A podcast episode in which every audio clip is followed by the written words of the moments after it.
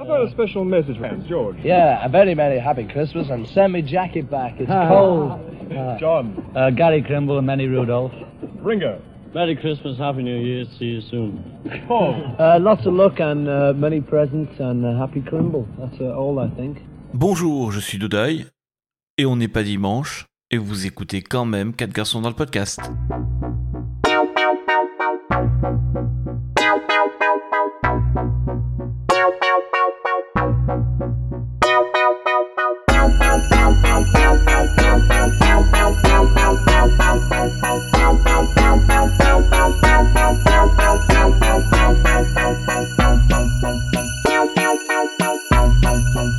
Bonjour, bonjour Aujourd'hui, nous sommes le samedi 19 décembre. Et j'ai décidé, pour ne pas faire comme tout le monde, de commencer mon calendrier de l'Avent aujourd'hui. En effet, les Beatles ont enregistré pendant toute leur carrière, entre 1963 et 1969, un single de Noël destiné au fan club officiel du groupe. Et ce que je vous propose, à partir d'aujourd'hui jusque donc au 25 décembre, c'est d'explorer tous les jours l'un de ces singles. Et nous allons donc commencer aujourd'hui par le premier, celui de l'année 1963.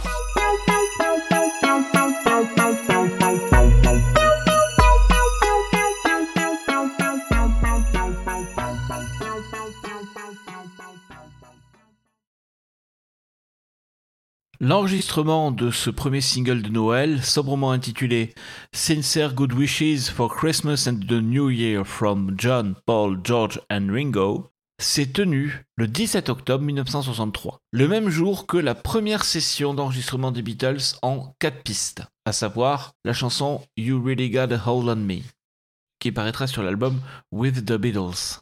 Ces disques de Noël sont avant tout un cadeau destiné à leur fan club officiel. Ils sont souvent très improvisés. Quelques couplets de chansons repris en chœur, des dialogues, des vœux pour la nouvelle année et le Noël à venir. Et c'est à peu près tout. Cependant, vous verrez au fur et à mesure qu'on va les détailler que ces singles de Noël sont très représentatifs de l'ambiance qui régnait à l'intérieur du groupe. Là, on est au début de la carrière des Beatles, c'est donc un disque très enjoué et très gai.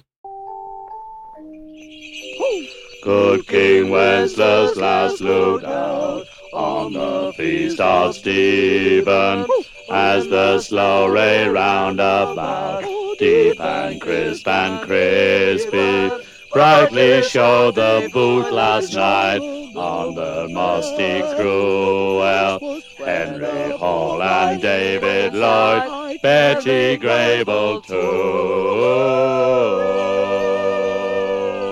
Hello, this is John speaking with his voice.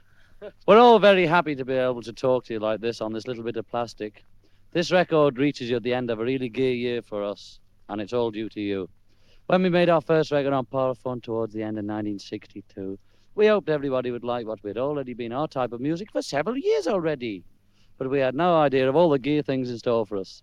It all happened really when Please Please Me became a number one hit, and after that, well, Quarter Blimey's Heather No. Our biggest thrill of the year, well, I suppose it must have been topping the bill at the London Palladium, and then only a couple of days later being invited to take part in the Royal Variety Show.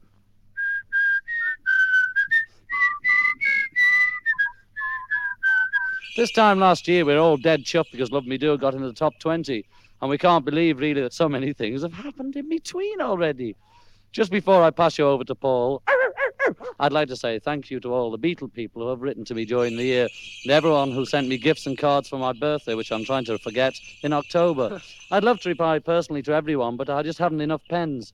In the meantime, Gary Crimble to you, Gary Mimble to you, Getty Babel, dear Christmas, happy birthday, me too.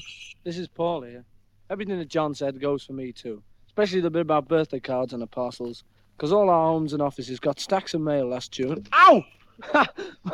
well, it was my birthday. Anyway, we're all dead pleased by the way you've treated us in 1963, and we'll try to do everything we can to please you with the type of songs we write and record next year. Oh, yeah, somebody asked us if we still like jelly babies. Well, we used to like them. In fact, we loved them. And we said so in one of the papers, you see. Ever since then, been getting them in boxes, packets, and crates. Anyway, we've gone right off jelly babies, you see. But we still like peppermint creams and chocolate drops and Dolly Mixtures and all those sort of things, don't Yes, we? yes, oh yes. Well, lots of people asked us what we enjoy best sing concert and television or recording. We like doing stage shows because it's you know it's great to hear an audience enjoying themselves. But the thing we like best, I think so anyway, is going into the recording studio. Yeah, Love we enjoy that Love very that, kindly. to make new records, which is what we've been doing all day before we started on this special message. Well, uh, what we like to hear most is one of our songs, you know, taking shape in a recording studio. Uh, one of the ones what John and I have written.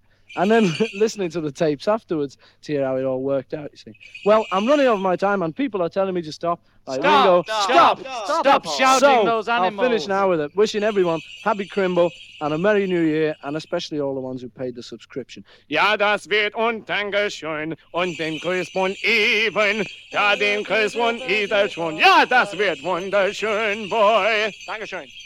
Ja, Ringo. Hello, Ringo here. As you know, I was the last member to join the Beatles. I started to play drums in the group 1962. I've been a couple of other groups. Oh, just wish the ah. people Wish- Merry Happy. Go on, for Christmas. Christmas.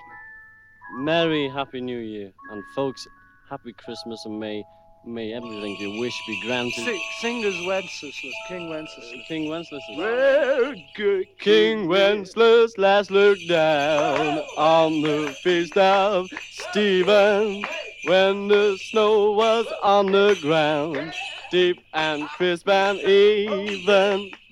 Hey, thank you, Ringo. Thank you, Ringo. We'll phone you.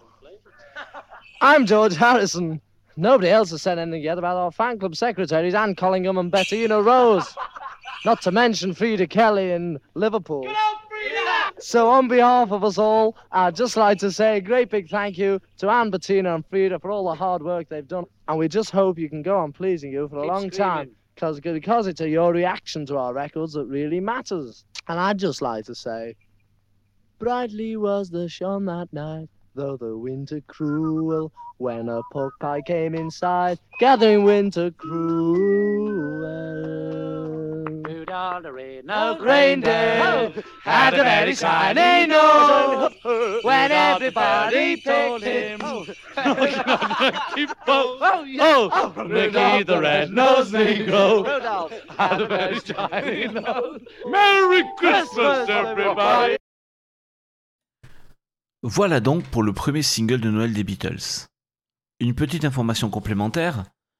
La fameuse euh, Good Old Freda que scandent en chœur les quatre Beatles, c'est Freda Kelly qui à l'époque était la secrétaire du fan club. C'était donc le premier single de Noël des Beatles, celui de l'année 63. Rendez-vous demain pour celui de 1964.